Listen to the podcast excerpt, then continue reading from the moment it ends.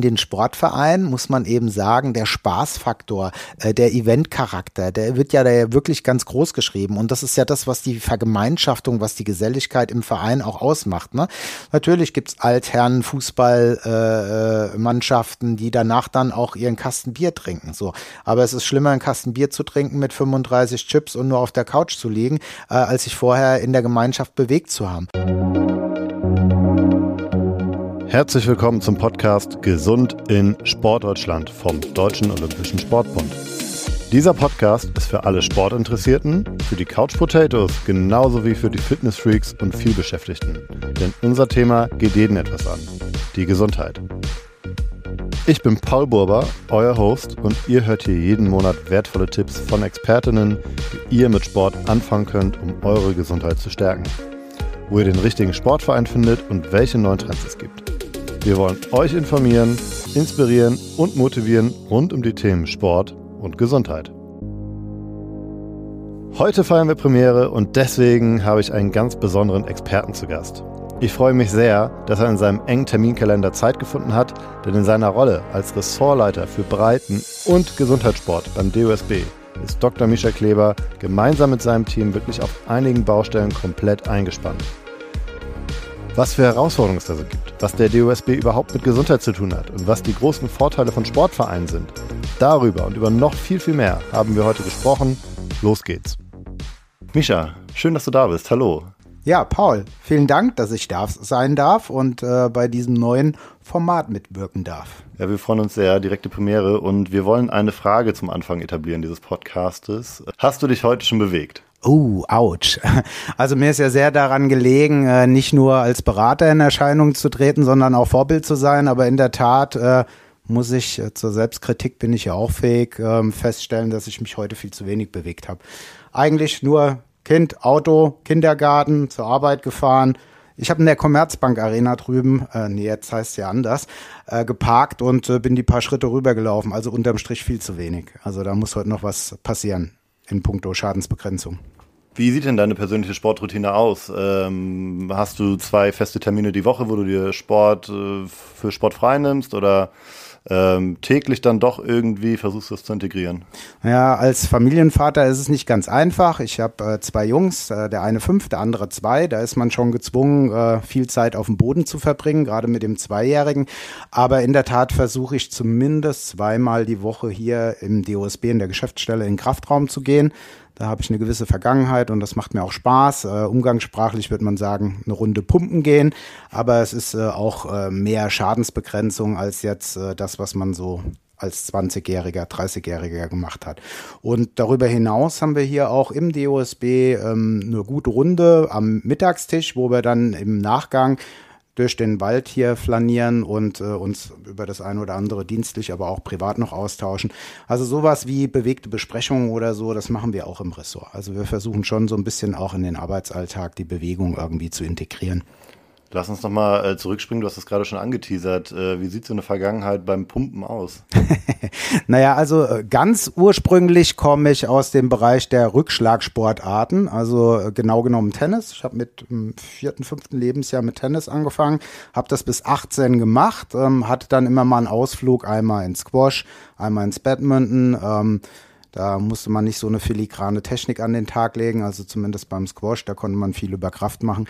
Gleichzeitig hat mich mein Bruder mit 13, 14 immer mitgenommen zum äh, Boxtraining, weil er so ein kleiner Kampfsportfanatiker ist und auch äh, lizenzierter Trainer für Thai-Boxen, Kickboxen, Kraft-Maga-Kurse und was er alles anbietet. Und beim Boxtraining muss ich sagen, das hat mir super gut gefallen, weil da eben alles gleichermaßen beansprucht wird von Schnelligkeit, Kraft, Ausdauer, Koordination, ähnlich wie beim deutschen Sportabzeichen. Das hat mir immer sehr viel Freude gemacht. Allerdings äh, waren die Wettkämpfe nicht immer so mein Ding. Also auch damals habe ich schon viel im Kraftraum verbracht, äh, in dieser äh, Boxabteilung eines äh, Turnvereins, wo wir früher aktiv waren. Wir haben dann auch ein paar Mal gewechselt. Ja, und so ist auch ein bisschen eine Leidenschaft zum Krafttraining entstanden. Und als ich dann endlich 18 war, mein Vater hat mir das nicht gestattet, in ein Fitnessstudio mich anzumelden, Ähm, aber als ich 18 war, bin ich dann ins Fitnessstudio und ähm, habe da dann eine neue Leidenschaft entdeckt. Also das Arbeiten am Körper mit der Muskulatur ganz konkret und so ein bisschen auch das Formen des Körpers, ohne dass ich jetzt sagen will, dass ich da auf der Bodybuilding-Schiene unterwegs war. Das hat mich schon fasziniert und hat auch ein Stück weit dann äh, mein, meine berufliche Perspektive stark geprägt auch. Das wollte ich gerade fragen. Wie ist denn dann bei dir Sport und Beruf zusammengekommen? Du bist jetzt ja auch in einem sportlichen Umfeld. Äh, hat dich das ja auch äh, inspiriert? Ja, Sport auf jeden Fall. Sport war immer wichtig äh, in meinem Leben und hat auch immer einen Platz in meinem Leben. Also meine Frau und ich, wir gehen auch in den Tanzkreis und solche Dinge, aber jetzt erstmal zurückgestellt, äh, weil die Kinder jetzt erstmal wichtiger sind etc.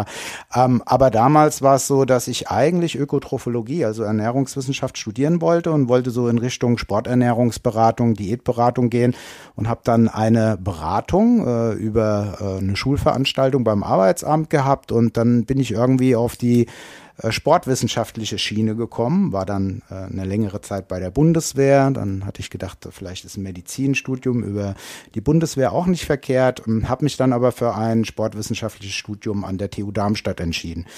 Und dann habe ich dort gemerkt, dass äh, die Sportpraxis zwar ein schönes Anhängsel ist in einem sportwissenschaftlichen Studium, aber dass ich auch eine große Leidenschaft habe, eine große Begeisterung für Forschung. Also mir hat wissenschaftliches Arbeiten unheimlich viel Spaß gemacht und das hat eben dann dazu geführt, dass ich längere Zeit noch an der Uni verbracht hatte, hatte nach meinem ersten Studium dann noch ein Zweitstudium gemacht ähm, mit äh, Erziehungswissenschaft, Soziologie und Philosophie.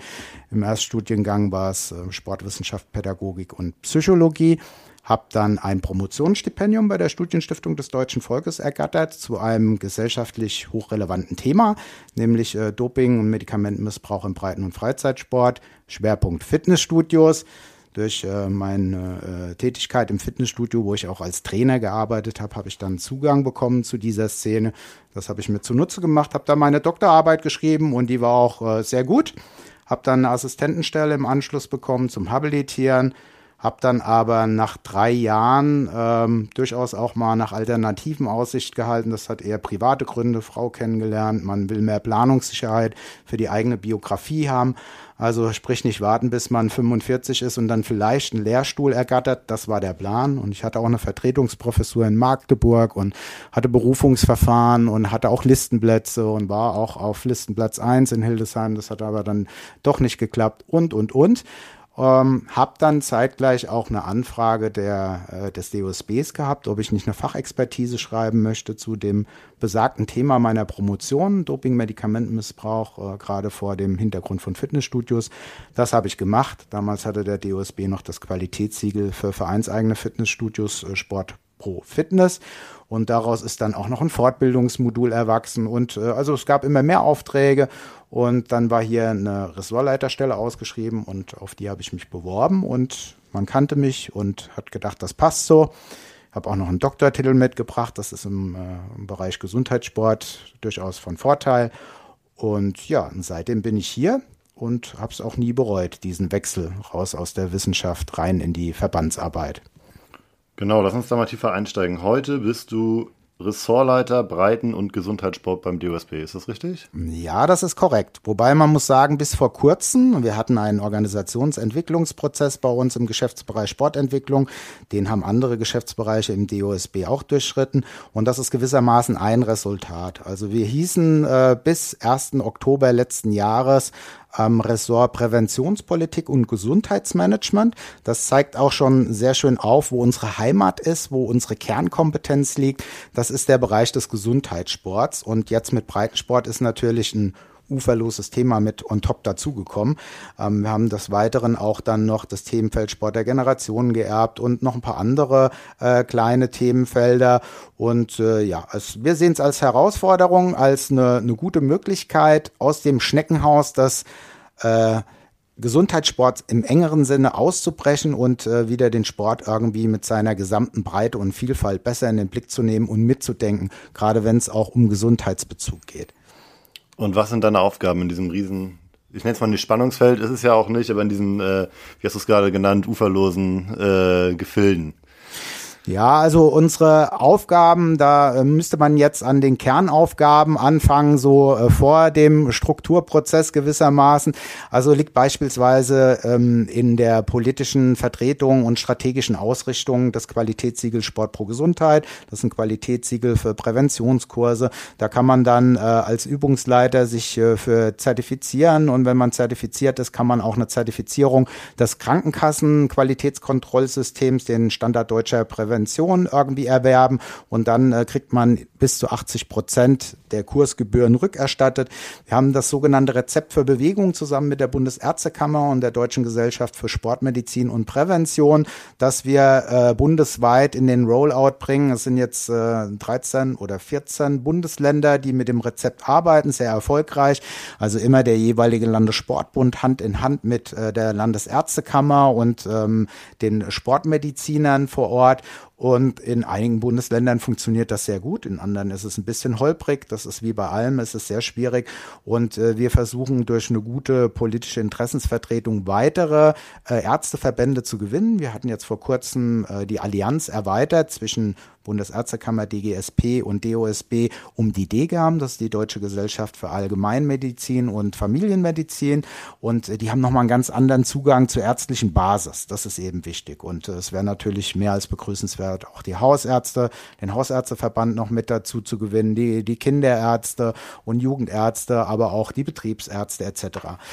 Darüber hinaus haben wir viele Projekte laufen. Wir haben ein Projekt finanziert über Gelder aus dem Präventionsgesetz. Das nennt sich Platzwechsel, bewegt dein Leben. Das ist gewissermaßen ein Bewegungsimpuls in Kommunen vor Ort, um das Setting Kommune bewegungsfreundlicher auszugestalten. Wir haben äh, seit vielen Jahren mit einem wirklich äh, ähm, sehr tollen Partner, mit der Deutschen Krebshilfe zusammen, ähm, das Projekt Bewegung gegen Krebs. Das fing an als Kampagne und hat sich immer weiter fachlich, inhaltlich in die Fundierung begeben und äh, da gibt's jetzt auch Teilprojekte in Mitgliedsorganisationen, die abgewickelt werden, um eben das Thema ähm, der Mehrwert von Bewegung für eine Krebsprävention zu setzen, aber auch Krebsnachsorge spielt da eine Rolle, Versorgungsketten, also das Abbauen von äh, verkrusteten Strukturen zwischen hier Reha-Sport und da Präventionssport oder was passiert nach einer gelungenen Rehabilitation in der Reha-Klinik. Da muss eine Aussteuerung stattgefunden werden, wenn die die Ärzte da nur sagen, beweg dich auch in Zukunft regelmäßig, lieber Paul, bringt das gar nichts, sondern hier Rezept für Bewegung, schau nach, ortsnahe Sportvereine, die haben das und das zu bieten. Darum geht's im Prinzip, ja. Und mit dem Themen, äh, Themenfeld Breitensport haben wir jetzt natürlich auch noch Verantwortung hinzugewonnen auf einer ganz anderen Ebene. Ähm, da sind wir eng im Austausch mit den Mitgliedsorganisationen, was da gewünscht ist. Kernaufgabe ist natürlich eine andere, eine intensivere politische Interessensvertretung für das äh, Themenfeld Breitensport, eine andere Öffentlichkeitsarbeit, also durchaus auch noch äh, andere Angebote in den Blick zu nehmen, in den Gesundheitskontext zu stellen oder ganz generell den Breitensport nochmal explizit zu bearbeiten. Sport der Generationen als zielgruppenspezifische Bearbeitung des Breitensports. Wir haben ja ganz unterschiedliche äh, Zielgruppen, die wir alle irgendwie ansprechen müssen, aber das geht natürlich nicht über ein und dieselbe Ansprache. Also Kinder und Jugendliche ähm, erreicht man anders als jetzt Ältere. Und selbst innerhalb ähm, der Zielgruppe Kinder und Jugendliche braucht es nochmal eine differenziertere ähm, äh, Ansprache, weil wir haben sportliche Jugendliche, wir haben adipöse Jugendliche und äh, für alle brauchen wir irgendwie äh, Zugänge, Ansprachen, brauchen bestimmte Instrumentarien, die wir auch in weiten Teilen haben, wie zum Beispiel das Rezept, Präventionskurse, Reha-Sportangebote und, und, und. Deswegen ist mir es eine große Freude und Ehre, dieses Ressort hier leiten zu dürfen. Ich habe damals vor ziemlich genau zehn Jahren. Also ich glaube im November sind es dann zehn Jahre im DOSB mit äh, vier Leuten angefangen. Jetzt sind wir äh, 14 inzwischen. Also es wächst und es werden immer mehr Aufgaben und es macht unheimlich viel Spaß. Das deutsche Sportabzeichen kam schon vor zwei, drei Jahren noch in unseren Verantwortungsbereich mit dazu. Das ist die stärkste Breitensportmarke, die wir im DOSB haben und bringt 100.000 Menschen jährlich in Bewegung. Das ist eine super tolle Sache, die natürlich auch äh, irgendwo einen Gesundheitsbezug hat, auch wenn es ein Leistungsabzeichen ist. Jetzt könnte ich noch Stunden erzählen, was wir alles im Ressort machen. Das war jetzt sehr äh, mosaikhaft dargestellt, aber es vermittelt vielleicht ein bisschen einen Eindruck über die Vielfalt und das ist wirklich ein bunter Strauß. Und äh, das äh, macht es sehr herausfordernd, aber es macht auch unheimlich viel Spaß. Ja, wirklich ein bunter Strauß. Misha hat es gerade gesagt. Wir gehen auf einige Themen auch noch viel genauer ein, gleich im Podcast. Aber wer sich das Ganze mal in Ruhe anschauen möchte, dem kann ich eigentlich nur die Webseite www.dusb.de ans Herz legen. Oben gibt es da mehrere Reiter. Einer davon ist zum Beispiel Sportentwicklung. Und dort findet ihr ganz viele der eben besprochenen Themen und auch noch viele weitere im Detail. Übrigens, eine kurze Auszeit wie diese hier werden wir jetzt in jeder Episode mal einstreuen, um Gedanken zu teilen oder euch noch weitere Infos zu geben. Lasst uns gerne mal wissen, wie ihr das findet unter @sportdeutschland auf allen Social Media Kanälen. Bevor wir jetzt auf einzelne Sachen nochmal genauer eingehen, vielleicht äh, nochmal einmal zurückgesprungen, ähm, dass der DOSB, der Deutsche Olympische Sportbund, jetzt nicht nur für olympische Sportarten und olympische Athleten, also Leistungssport, sondern auch für den Breitensport zuständig ist, das habe ich verstanden. Aber warum ist er denn auch noch für Gesundheit und für auch noch viele andere Themen zuständig? Wie kommt das?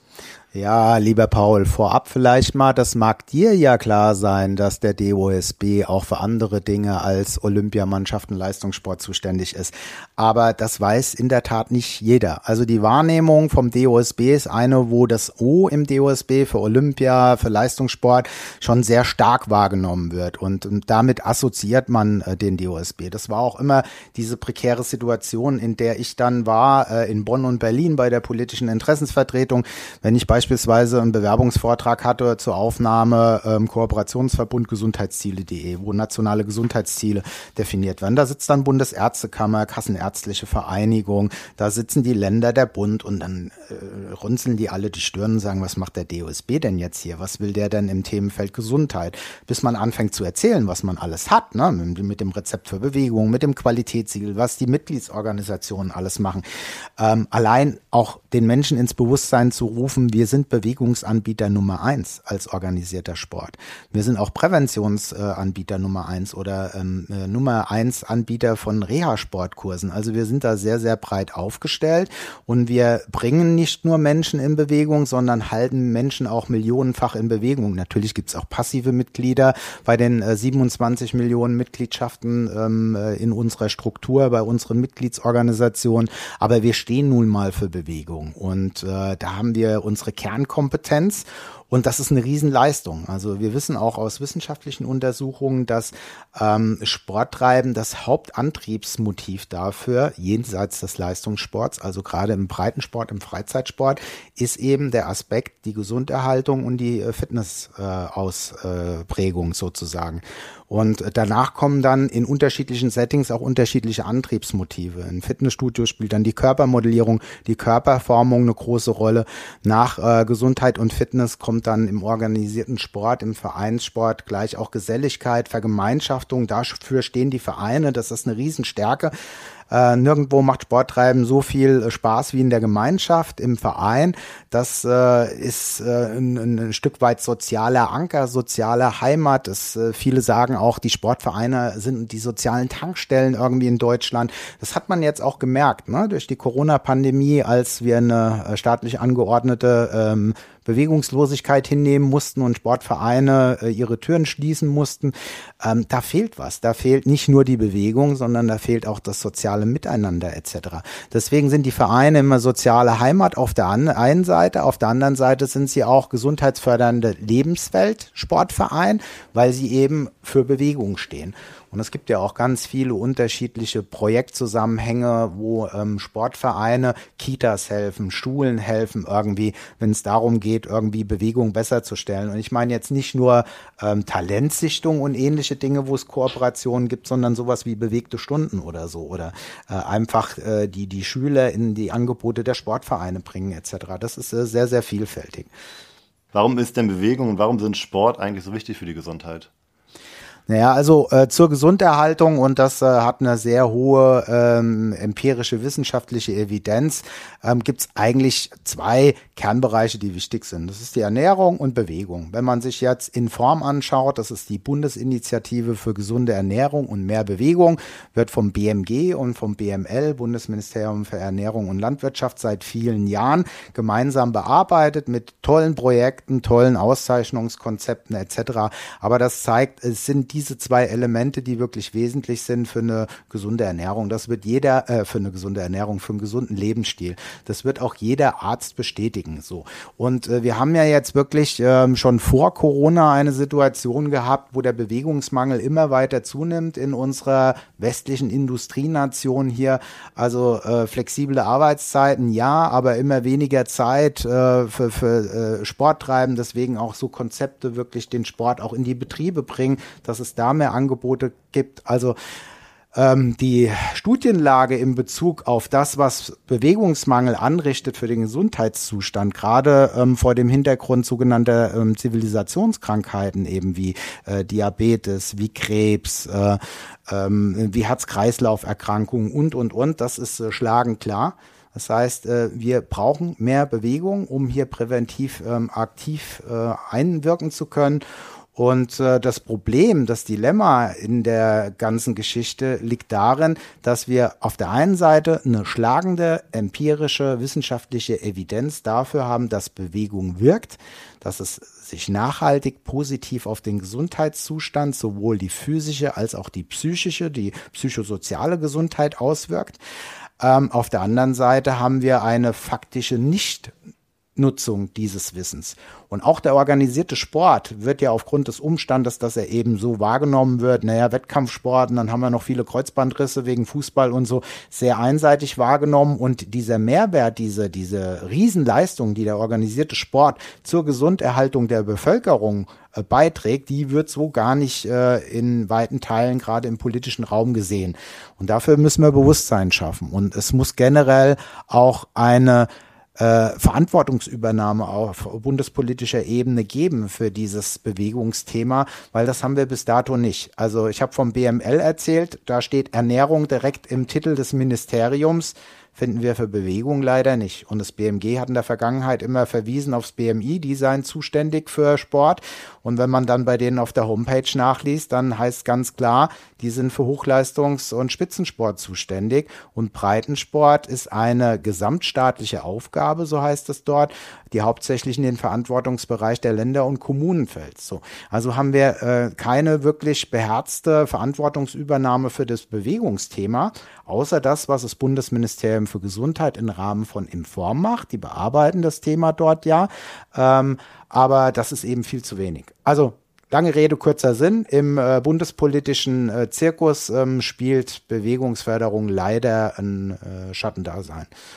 Was ich sehr gut fand, gerade ist auch nochmal nicht nur die physische, auch die psychische Gesundheit angesprochen hast, weil das auch gerade während der Zeit, du hast auch das schon angesprochen, äh, soziales Umfeld im Verein, Vereinsleben, ähm, Gemeinschaft, Gesellschaft, ähm, das fällt mal in meinem Empfinden manchmal ein bisschen hinter, hinten rüber, dass es nicht nur darum geht, dass ich äh, fit bin und nicht, wenn ich die Treppe hochgehe, äh, nicht aus der Puste bin, sondern dass ich auch mental äh, gesund bleibe, präventiv äh, arbeite.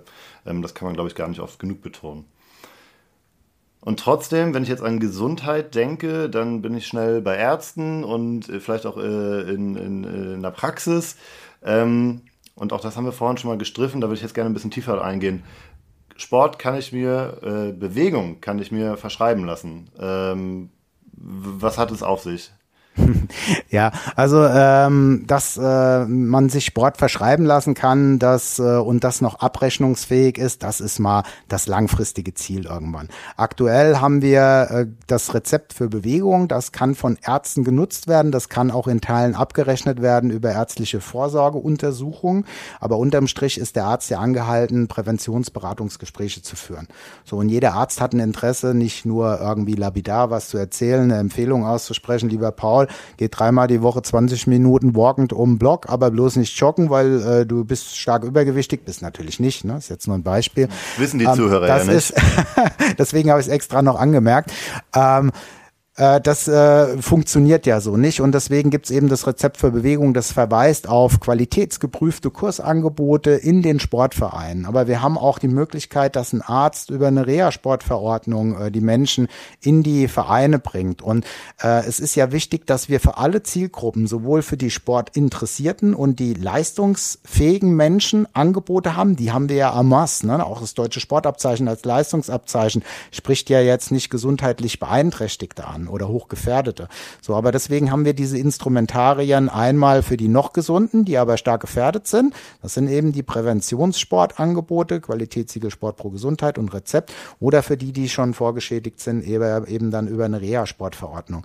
Und wenn du dann die Menschen, ich sag mal, die chronischen Bewegungsverweigerer, die, die, die Nichtbeweger erstmal in die Vereine bringst und die dann sehen, in so einem Kurs sind Menschen wie du und ich, äh, das sind nicht alles Top-Athleten mit Astralkörper, dann äh, finden die vielleicht wieder Freude und Spaß an der Bewegung in der Gemeinschaft und gerade auch der Aspekt der Gemeinschaft in den Vereinen und so.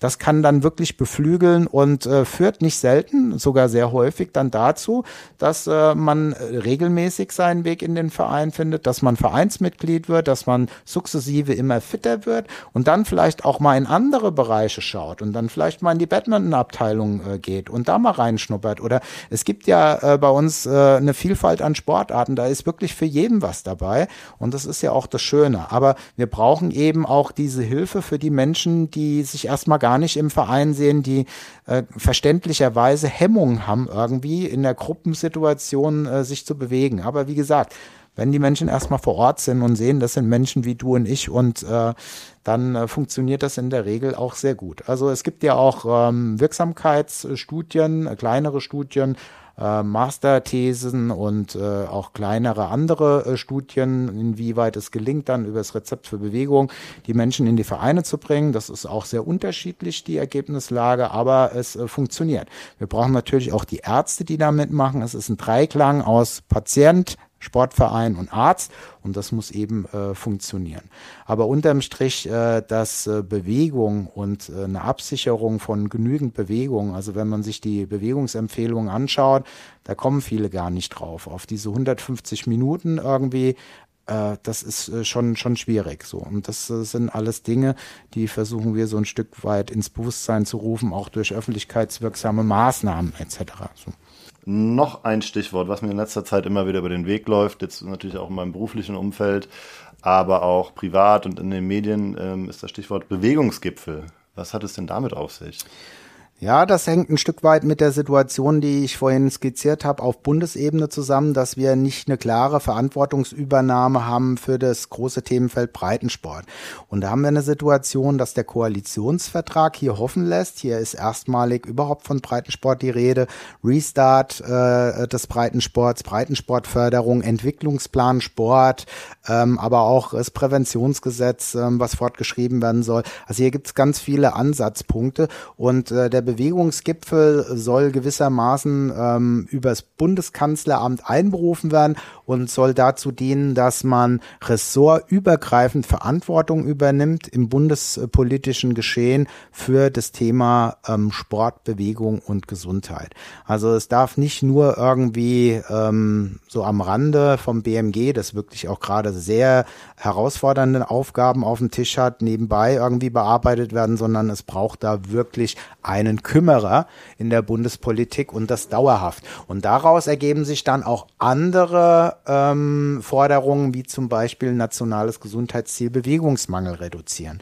Bis dato ähm, ist das Thema Sport, Bewegung und Gesundheit immer in Teilen auch mitgedacht bei den Zielsetzungen, die es schon gibt, wie zum Beispiel gesund aufwachsen, gesund älter werden, im Besonderen, aber auch Tabakkonsum reduzieren etc. Ähm, aber wenn man genauer hinschaut, ist es entweder total veraltet oder es findet sich gar nicht wirklich in den Zielsetzungen.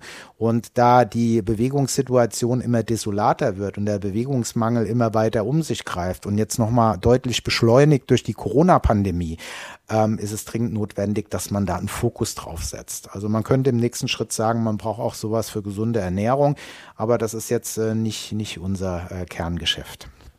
Und jetzt haben wir so viel über Gesundheit gesprochen. Ähm, lass uns ganz kurz darauf eingehen, wann und wie und wann ist denn Sport auch mal ungesund? Ja, das ist eine durchaus berechtigte Frage und auch hier muss der DOSB seiner gesamtgesellschaftlichen Verantwortung nachkommen. Das tut er auch. Also ähm, gerade wenn du mich ansprichst, ich habe ja so ein Thema äh, früher bearbeitet und auch eine Doktorarbeit drüber geschrieben und äh, es ging ja in meiner Doktorarbeit darum, wie kann es passieren, dass wirklich jemand irgendwie auf eine sportliche, biografische äh, Situation immer mehr äh, driftet, wo er dann äh, zu verschreibungspflichtigen Medikamenten äh, greift und das als kerngesunder, um seine Leistungsfähigkeit für ein bestimmtes Körperbild weiter zu optimieren.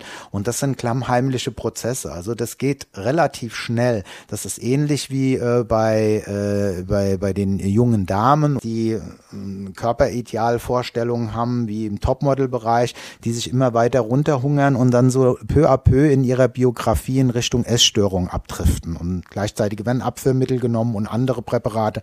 Und das hat man natürlich äh, gerade im Bereich der Körpermodellierung sehr stark ausgeprägt, weil ähm, da ist die sportliche Leistungserbringung dann äh, gewissermaßen fräst sich ein in die Körperoptik. Das heißt, ob ich jetzt ein Bodyshaper bin, ein Bodybuilder oder ob ich mich als Kraftsportler oder sogar als Gesundheitssportler verstehe im Fitnessstudio, da wird der Gesundheitszustand dann auch an der Körperoptik festgemacht. Also mit Waschbrettbauch wird dann gezeigt, so äh, ich bin kerngesund und topfit. Und das führt eben dazu, ähm, dass sich immer mehr, äh, dass dem Training immer mehr Wichtigkeit gegeben wird. Das soziale Umfeld reduziert sich dann immer mehr auf die Peer Group. Und dann fängt es irgendwann an zu kippen und die ganze Ernährungsweise und Substitutionsweise gegen Eiweißshake ist gar nichts zu sagen, kippt irgendwann ins Ungesunde. Und ähnlich verhält sich das aber auch mit der Laufsucht. Ne? Also Leute, die passioniert laufen und teilweise dann laufen, obwohl sie schon blutige Füße haben und so. Das ist dann, äh, die Physiologen und Psychologen erklären es als Runners High oder wie auch immer. Aber letztendlich sind das biografische Mechanismen, wo die Menschen ganz viel ihrer Identitätsarbeit an ihrer Sportlerrolle ähm, quasi abarbeiten. Sich dann nicht mehr so sehr als Micha Kleber, der DOSB-Mitarbeiter und Familienvater definieren, sondern Micha Kleber, der Bodybuilder mit 1,73 Meter, 105 Kilo und Adern auf dem Waschbrettbauch. So. Und wenn es mal so weit ist, dann ist nur noch Fortschritt. Dann greift die knallharte Logik äh, des Sports, Sieg, Niederlage, Citius, Altius, Fortius. Man muss immer besser werden, man muss äh, äh einen immer dickeren äh, Bizeps bekommen, immer weiter optimieren. Und dann kippt es irgendwann äh, in der jeweiligen Sportlerbiografie und dann ist es alles andere als gesund. Also es muss schon ausgewogen sein, ein Stück. Stück weit. Der gesunde Umgang ist wichtig, die Reflexion. Gesundes Mittelmaß, wie bei allem. Die Dosis macht das Gift. Kurze Auszeit.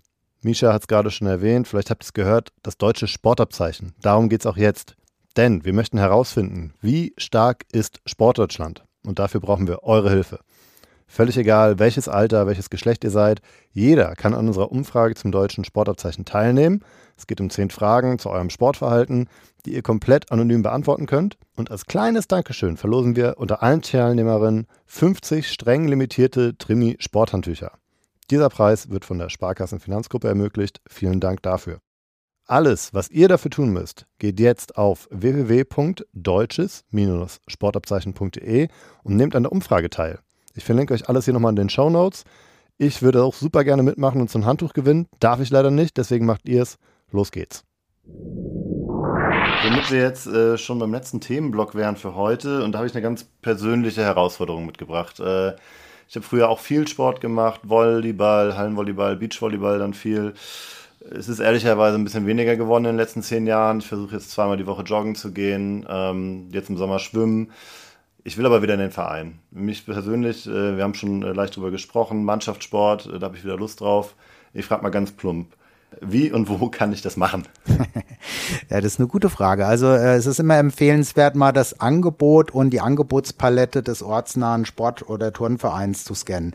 Wenn du jetzt sagst, irgendwie, du, du läufst gern und so, warum nicht mal irgendwie beim Leichtathletikverein um die Ecke schauen, ob da Lauftreffs angeboten werden oder im Turnverein, gerade so ein Sportabzeichentreff, die ja äh, alles in sich vereinen, wo für Kraft, Ausdauer, Schnelligkeit und Koordination eben trainiert wird und das eben in der Gruppe, das spornt ja an. Also wie, wie gesagt, dieser Geselligkeitsaspekt ist da auch ganz wichtig.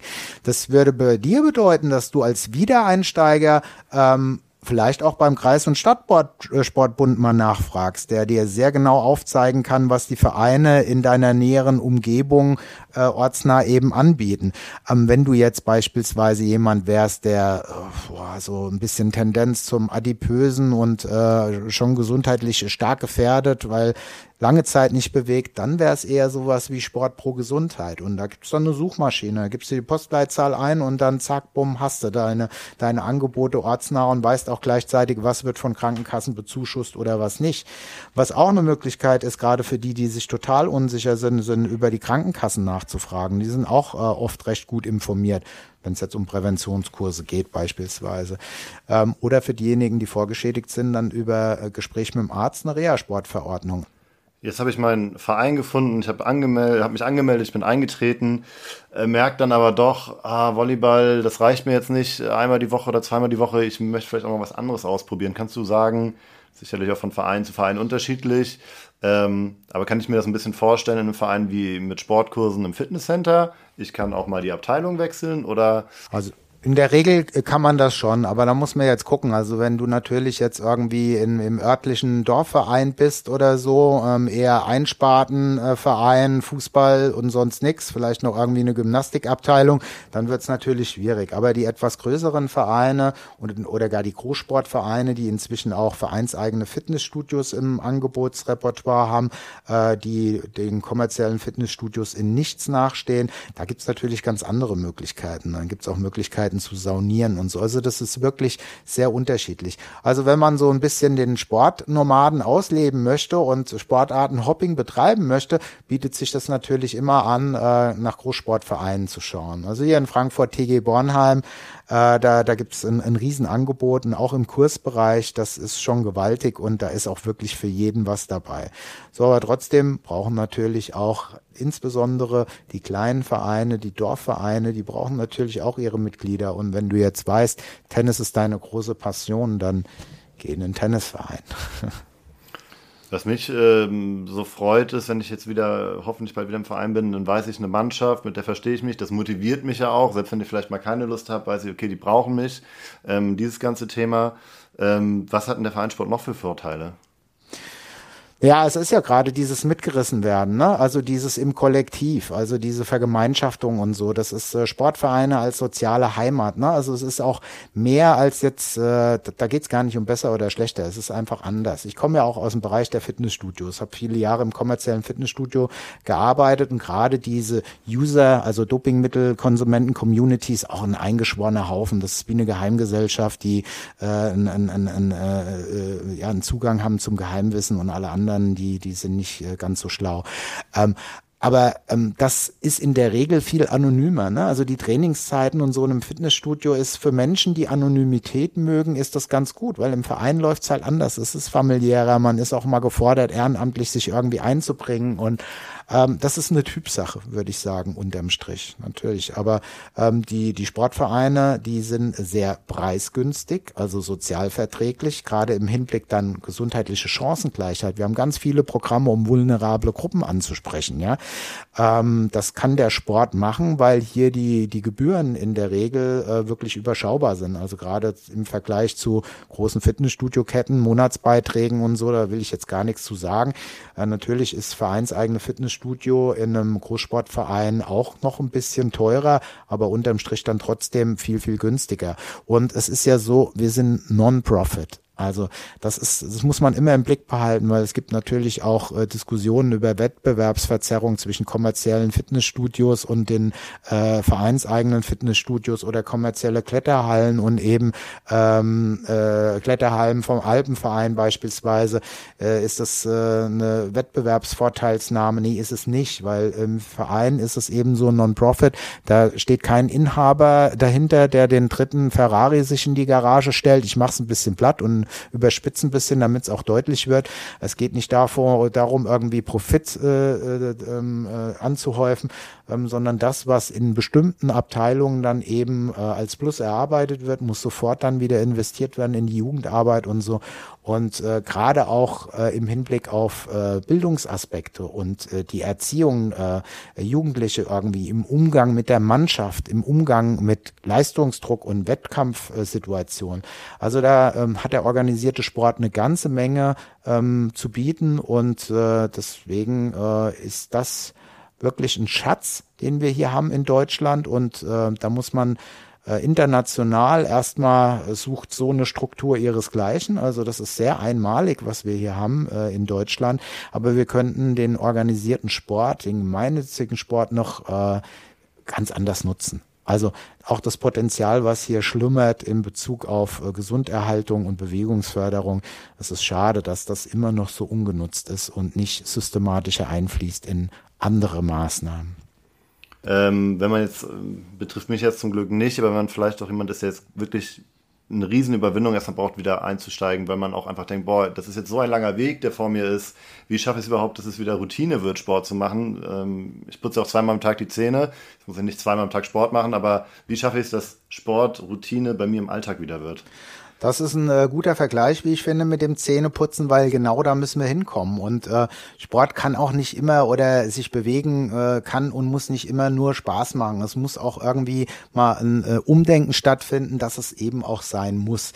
Aber äh, in den Sportvereinen muss man eben sagen, der Spaßfaktor, äh, der Eventcharakter, der wird ja da wirklich ganz groß geschrieben. Und das ist ja das, was die Vergemeinschaftung, was die Geselligkeit im Verein auch ausmacht. Ne? Natürlich gibt's Altherren, Fußballmannschaften, äh, die danach dann auch ihren Kasten Bier trinken. So, Aber es ist schlimmer, einen Kasten Bier zu trinken mit 35 Chips und nur auf der Couch zu liegen, äh, als sich vorher in der Gemeinschaft bewegt zu haben. Und das ist ja für mich das Faszinierende, ist wirklich so, äh, diese soziale Kit-Funktion im Sportverein, dass man da nicht alleine ist, man ist unter Gleichgesinnten, man ist, wie gesagt, in einem familiären Kontext unterwegs und äh, Sport treiben im Verein ist am schönsten, diesen, diesen Slogan gab es ja früher und da ist schon was dran. Also das ist anders als irgendwie alleine oder mit einem Trainingspartner dann äh, irgendwie ein Workout im Fitnessstudio zu machen. So. Also das hat auch eine Faszination für manche. Ich da auch immer keinen gebraucht, weil ich äh, hab's gern, mich auch ein bisschen zu quälen. Äh, aber das kommt dann später. Also die Nichtbeweger, die chronischen, die Wiedereinsteiger, die muss man erstmal sanft äh, wieder äh, anfixen im positiven Sinne, begeistern für sich bewegen, für sich auch verausgaben und dann schmeckt das Bier auch ganz anders, wenn man vorher irgendwie eineinhalb Stunden trainiert hat, irgendwie äh, ne, mit einer Fußball-Altherrenmannschaft oder so. Und ähm, das, das ist ja das Schöne und da muss man, äh, glaube ich, wieder hin. Also mich begeistert das total auch äh, dieser Spaß und dieser Eventcharakter auch bei Angeboten für ganz Kleine. Also ich bin ein Papa-Kind-Touren äh, und ich gestehe an der Stelle, es gibt dann auch einen Frühschoppe, da ist alkoholfreies Bier in der Regel mit dabei direkt danach und die Kinder kriegen auch irgendeine Kleinigkeit und äh, das macht total Spaß. Also es ist für mich ein Highlight der Woche und mit den anderen Federn, mit den Kindern und so und das ist äh, was ganz Besonderes. Also das finde ich halt jetzt so in einem Fitnessstudio oder in, in einer Tanzsportschule, in einer kommerziellen oder so eben nicht. Ich glaube, da sind die Vereine schon sehr speziell und sehr einmalig irgendwie und äh, das gilt es eben weiter zu forcieren und da eine gute Arbeit für zu machen und äh, jeder muss das Passende für sich finden. Es passt auch nicht jeder in einen Sportverein. Das kann man, glaube ich, auch ganz klar sagen. Das ist auch nicht schlimm. Wichtig ist, dass die Menschen sich bewegen, ob jetzt in einem Fitnessstudio, im Sportverein oder sonst wo. Idealerweise natürlich im Sportverein. Weil auch da gibt es Studien zu, die Dropout-Rate ist hier deutlich geringer als in kommerziellen Fitnessstudios. Da ist die Fluktuation enorm. Und die Identifikation mit dem eigenen Verein, wo man vielleicht groß geworden ist, wo man die Mitgliedschaft schon quasi in die Babywiege mit reingelegt bekommen hat, das ist, hat nochmal eine ganz andere Qualität. Also gerade auch Identifikation mit meinem Verein, in dem ich groß geworden bin, in dem ich sozialisiert wurde, in dem ich die Sportarten XY erlernt habe. Äh, das äh, ist äh, schon, schon ein Riesenfund. Das ist ein schönes Schlusswort, Micha. Vielen Dank. Es hat Spaß gemacht. Premierenfolge. Ich danke dir, lieber Paul. Und äh, was auch immer ein guter Tipp ist, nicht alleine in den Sportvereinen, sondern noch einen Verbündeten suchen oder vielleicht zwei Verbündete gemeinsam. Da ist äh, die die Hemmung dann noch geringer und man setzt sich gegenseitig ein bisschen unter Druck. Und wenn man dann erstmal wirklich im Verein auch angekommen ist und integriert ist und äh, sich wohlfühlt, und dann läuft das auch von alleine. Also ja. gerne auch andere mitbringen. Ja, dann nehme ich dich gerne als meinen Trainingsbuddy. Ja, können wir gerne machen. Jederzeit, Paul. Vielen Dank. Danke auch. So, das war's mit Gesund in Sportdeutschland für heute. Ich hoffe, euch hat die Episode gefallen. Wenn das so ist, dann lasst gerne ein Like da und abonniert den Podcast. Vielleicht habt ihr auch etwas Interessantes erfahren oder gelernt. Dann teilt den Podcast gerne mit Freundinnen, Kollegen oder in der Familie. Wenn ihr Fragen, Anregungen oder Feedback habt, dann schreibt uns gerne über die sozialen Medien. Ihr findet uns überall unter Sportdeutschland. An dieser Stelle noch ein kleiner Disclaimer. Wie im gesamten DOSB und übrigens auch bei der deutschen Sportjugend nutzen wir in diesem Podcast genderbewusste Sprache. Das versuchen wir immer einzuhalten und umzusetzen. Allerdings befinden wir und insbesondere auch ich uns dabei in einem ständigen Lernprozess und ich bitte euch zu entschuldigen, wenn uns die Verwendung genderbewusster Sprache gerade im Live-Gespräch mal nicht gelingt. Wir versuchen hier immer besser zu werden. Dieser Podcast wird von der Deutschen Sportmarketing produziert und wird inhaltlich vom DOSB verantwortet. Wenn euch gesund in Sportdeutschland gefällt, hört euch auch gerne mal Trainer in Sportdeutschland an. Alle Infos zu dem Podcast und auch zu allen weiteren Themen findet ihr auf dosb.de.